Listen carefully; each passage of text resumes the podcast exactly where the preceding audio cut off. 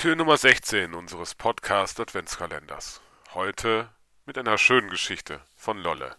Viel Spaß beim Hören. Dein Podcast Adventskalender. Licht für die Ohren. Hallo, hier ist die Lolle. Da das Krippenspiel letztes Jahr ausgefallen ist, haben wir spontan mit der Familie eins selber gemacht. Jeder hat sich zu seiner Rolle so ein bisschen verkleidet und im Endeffekt hatten wir ein richtig schönes Krippenspiel. Sogar meine Uroma mit 92 Jahren hat an dem Krippenspiel daran teilgenommen. Es hat riesig viel Spaß gemacht und es wäre mal eine coole Idee. Tschüss!